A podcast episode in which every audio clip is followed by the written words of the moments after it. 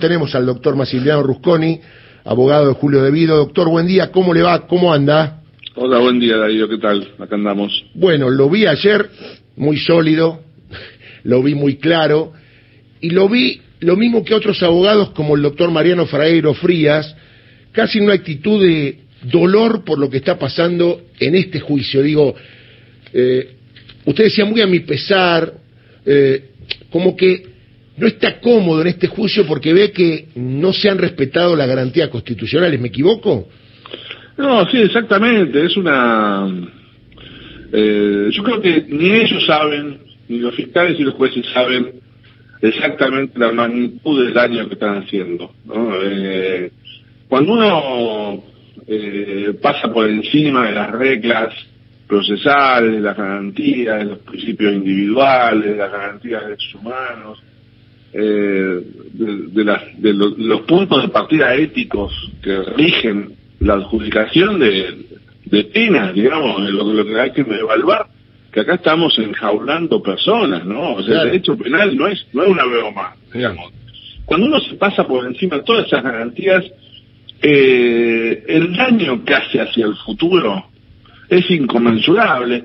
A ver, eh, por supuesto en forma inmediata para, en este caso, Julio Debido. Pero Julio Debido tiene su vida ya, bueno, bastante transcurrida, bueno, nosotros lo defenderemos hasta las últimas instancias, pero el problema son nuestros hijos, nuestros nietos, o sea, eh, estos, estas garantías costó mucho que la humanidad las incorpore, ¿no? Así que me parece que, que mm, sí, todos vivimos una enorme tristeza, eh, porque, y, la verdad, me, da vergüenza ajena que estos jueces y estos fiscales tengan ese papel, porque después no van a poder mirar a sus hijos, eh, digamos, como, imagine que uno de sus hijos este, estudie Derecho el día de mañana, ¿no? Y, el, y alegato de Luciani se ponga como el modelo perfecto de lo que no hay que hacer.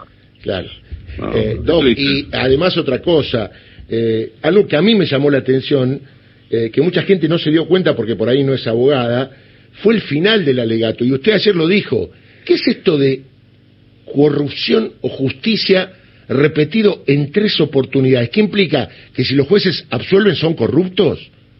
Bueno, claro, es una vergüenza, esa, ese condicionamiento ético, ¿desde qué lugar, no? Ese, ese, ese es un dilema que no sé si sabe Luciani, pero no necesitamos Luciani para resolverlo. La humanidad ya lo resolvió.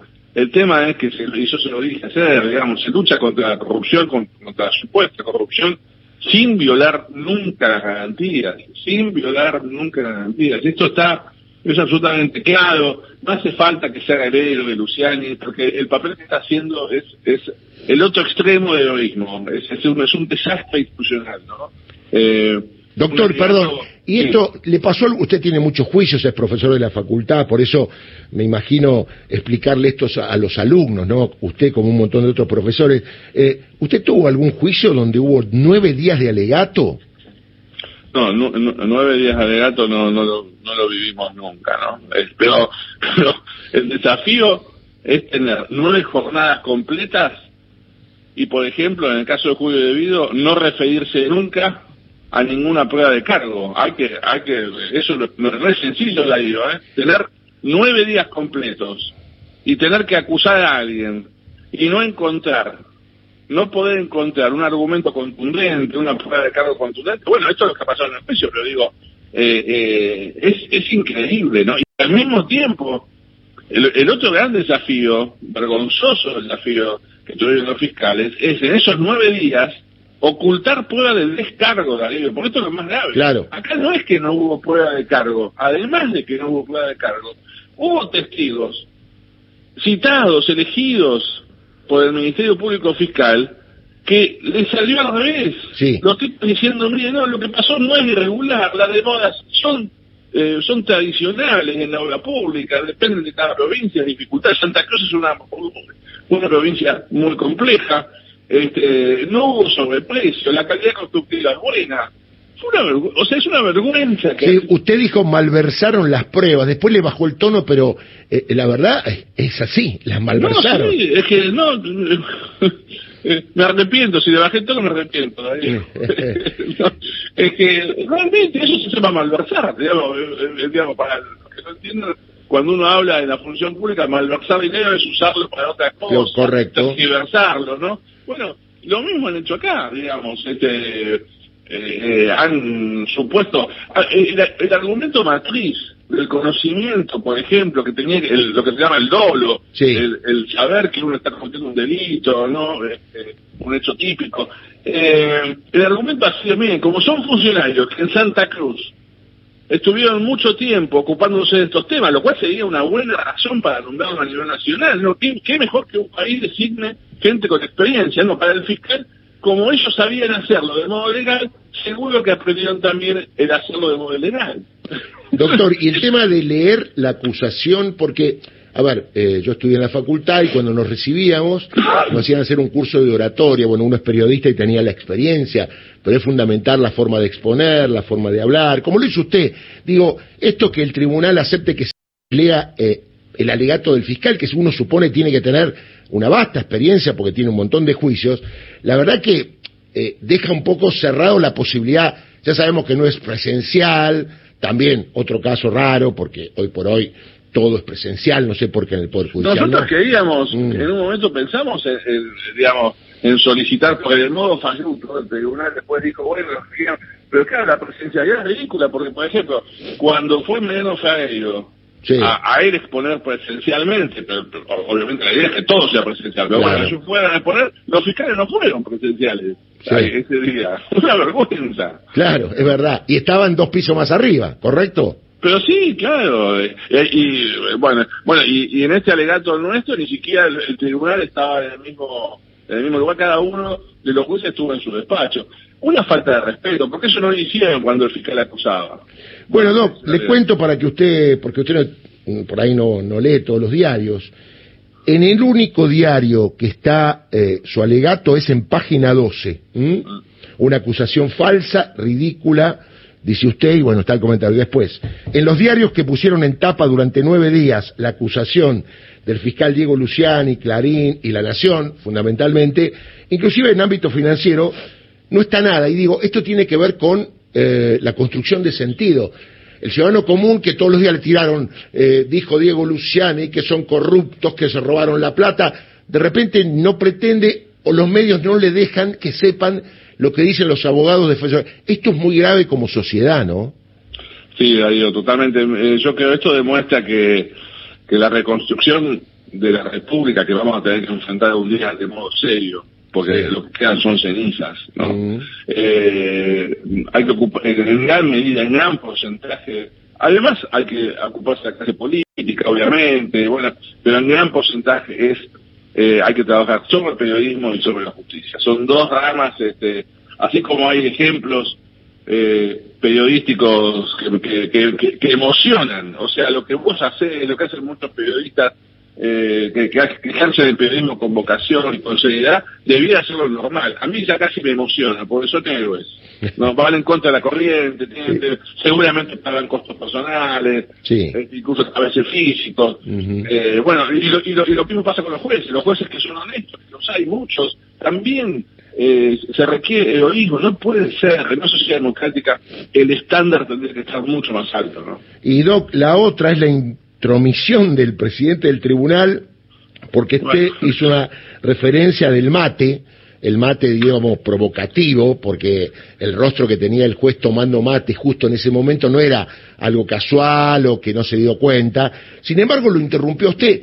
Pregunto, yo lo sé, pero ¿se puede interrumpir el alegato, que es el acto más importante de un abogado defensor, antes de que sepa que van a resolver con su cliente?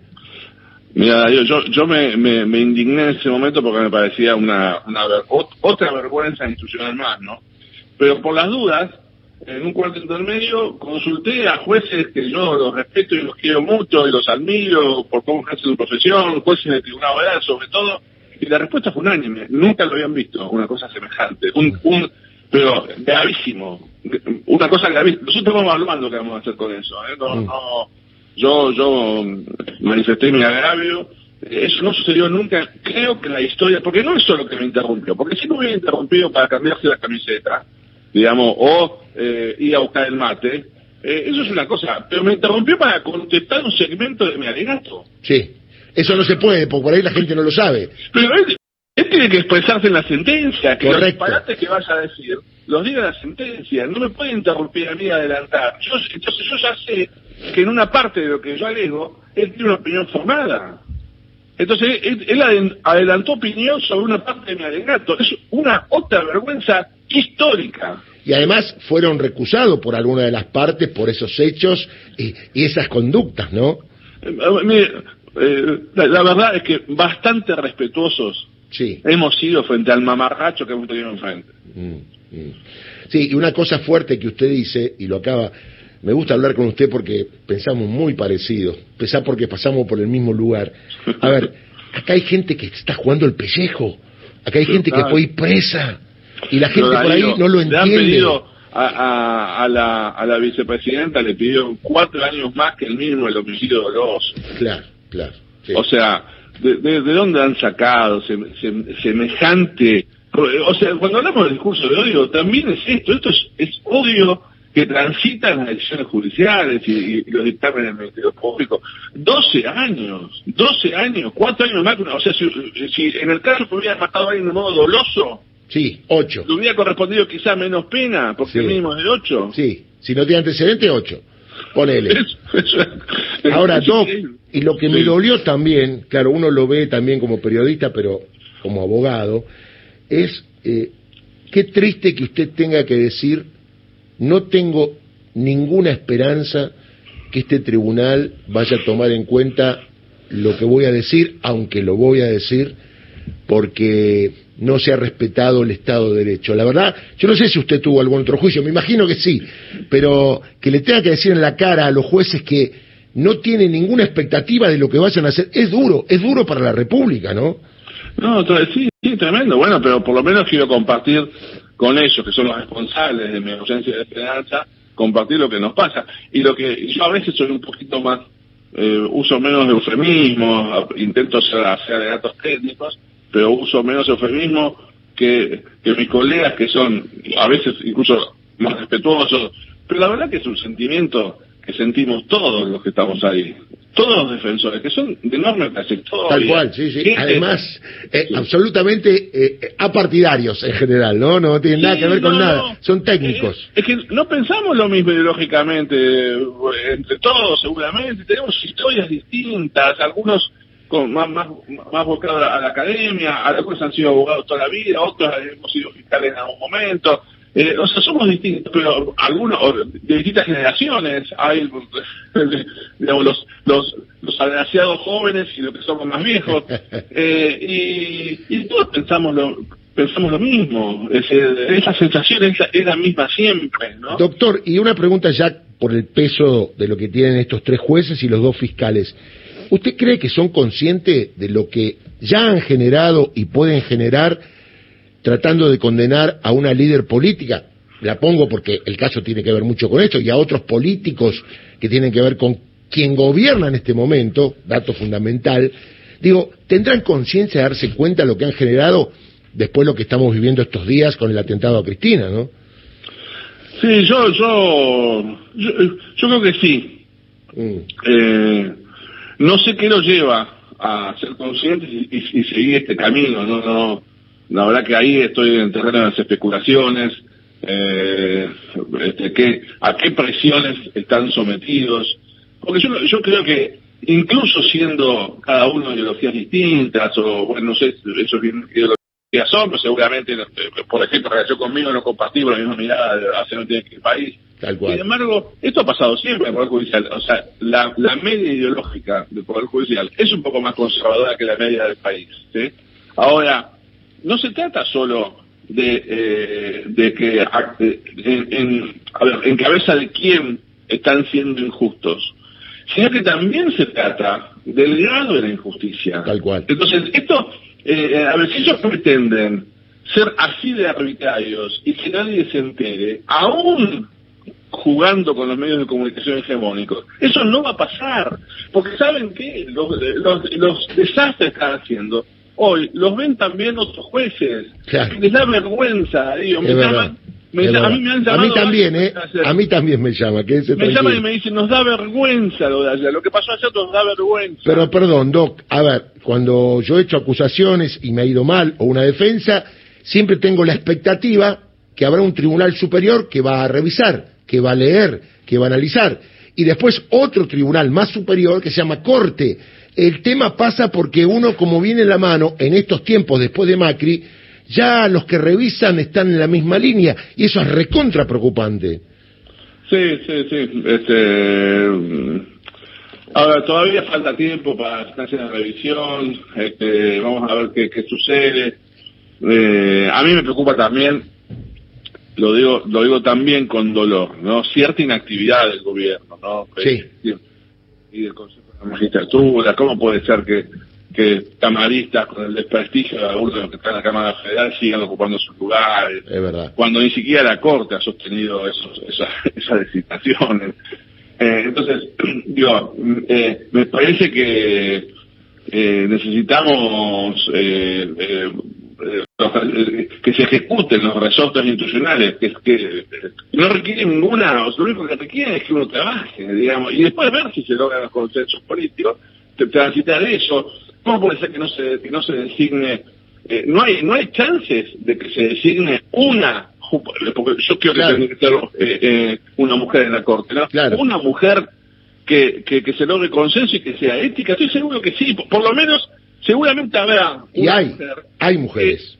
por supuesto, no, pero no, por supuesto, varias mujeres, pero digo, pero, eh, pero en del consenso político, seguramente va a haber alguna digna que, que, que sin duda merezca entrar en ese lugar y que del otro lado la oposición no no quiere asumir el costo de decirle que no, Claro. porque hay, hay infinidad de mujeres brillantes e intachables. Tal cual. Entonces, eh, pero bueno, esas cosas, esas hay que tomarlas y además hay que transitar el camino a una profunda reforma. Miren, que todo el poder judicial que Sí. incluye en la política de- eh, resida en 12 jueces federales con asiento en la Ciudad de Buenos Aires.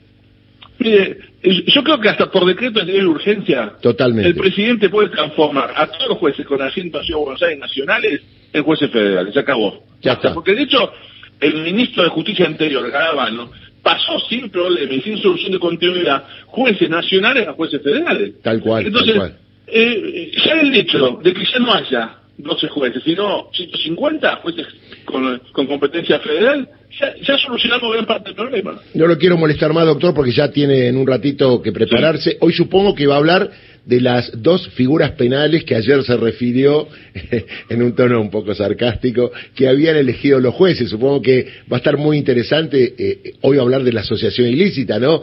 Un delito tan vapuleado que rayana con la inconstitucionalidad que han elegido para meter a Cristina por la ventana, ¿no? Sí, voy, voy a intentar contestar los brillantes argumentos de los dos juristas del Ministerio Público que han intentado eh, utilizar esas dos figuras. Este, eso, eso va a ser el final, pero todavía nos falta un montón de prueba de descargo. Claro, es decir, claro. eh, digamos, testigo, convocado por el que vinieron a decir, mira, acá no hubo nada raro. ¿Usted termina hoy, doctor? Sí, terminamos hoy, supongo que a la tarde. Confírmeme si es correcto que a partir del lunes expone eh, Carlos Veraldi su alegato, me, abogado. Me parece, que, Sí. me parece que sí, porque el viernes él es el número 6, Sí. nosotros éramos el cuarto. Sí. El, el- creo que el abogado que viene, no me acuerdo quién es, pero solo va a usar una jornada que pasa la del viernes, así que en principio el lunes eh, eh, expondría este, la defensa del doctor Veraldi. Claro, el viernes es el abogado de Abel Fatala, que no, no conozco su nombre, y a partir del lunes, martes y viernes creo que va a utilizar el doctor Carlos Veraldi eh, para que eh, defienda a Cristina Fernández, que yo hablé que ayer con Veraldi, lo comparto con el público, y le pregunté si Cristina iba a hablar, puede hacerlo, ¿no es cierto, doctor, en instancia también? Sí, sí, y después eh, están también las últimas palabras, que supongo que no que el tribunal lo va a limitar, ¿no? Claro. Porque digo, el tribunal se, se anima a evitar, digamos, a, a imponerle la, la no declaración a, a un acusado, pero al mismo tiempo interrumpe el alegato del abogado. Es, es una cosa vergonzosa. Tengo que, que- que ir cortando, Darío. No, adelante, doctor, son 7.30, prepárese. Le Un mando un abrazo, doctor. Eh, recuerde a Julio Mayer lo que decía de la asociación ilícita. Le doy un dato, una ayuda. Chao, te mando, te mando un abrazo. El doctor Maximiliano Rusconi, empezamos el programa distinto porque se están jugando los alegatos de los abogados defensores. esto se va a resolver antes de fin de año porque